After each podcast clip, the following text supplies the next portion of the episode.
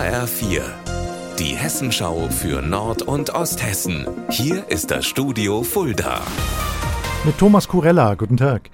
Der Wildtierpark Edersee hat heute einen ganz besonderen Stall eröffnet. Für die größten Landsäugetiere Europas. Bis zu einer Tonne schwer, drei Meter lang. Wiesente oder auch europäische Bisons.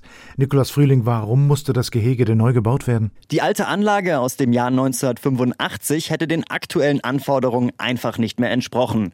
In der neuen Anlage wird es viel einfacher, Tiere für Transporte oder Tierarztbehandlungen zu separieren, sagt mir eine Pressesprecherin. Günstig ist das Ganze allerdings nicht. Mit 700.000 Euro ist das neue Zuhause der Wildrinder die teuerste Investition in der Geschichte des Wildtierparks. Bis die Wiesente das knapp 24.000 Quadratmeter große Gehege beziehen können, wird es allerdings noch ein bisschen dauern. Grund sind Verzögerungen beim Bau der Zaunanlage. Ein Fahrgast im Regionalexpress 98 hat auf der Strecke Borken-Singlis versucht, den Zug anzustecken. Zuerst wollte er ein paar Sitze anzünden und danach auch auf der Zugtoilette ein Feuerchen machen. Der Lokführer und ein anderer Fahrgast mussten den Mann da rausholen. Andere haben die Schwelbrände auf den Sitzen gelöscht.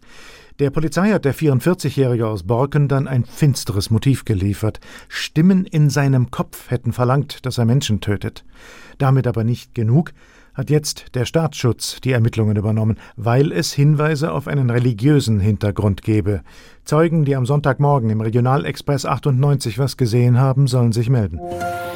In Willingen gibt es heute richtigen Bundesliga-Fußball. Werder Bremen und Borussia Mönchengladbach treten im Uplandstadion Schwalefeld zum Testspiel an. Anpfiff ist um 17.30 Uhr. Gibt's noch Karten, Silvia Ritter? Die Abendkasse hat noch Tickets. Für 10 Euro gibt's Bundesliga-Fußball hautnah.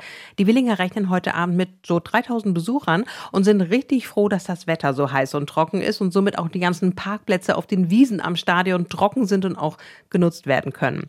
Jochen Schmidt vom SC Willing hat mir gesagt, es sind über 50 freiwillige Helfer dabei, ob am Grill, im Kiosk oder auch als Security. Die Auflagen sind nämlich nicht ohne bei so prominentem Besuch.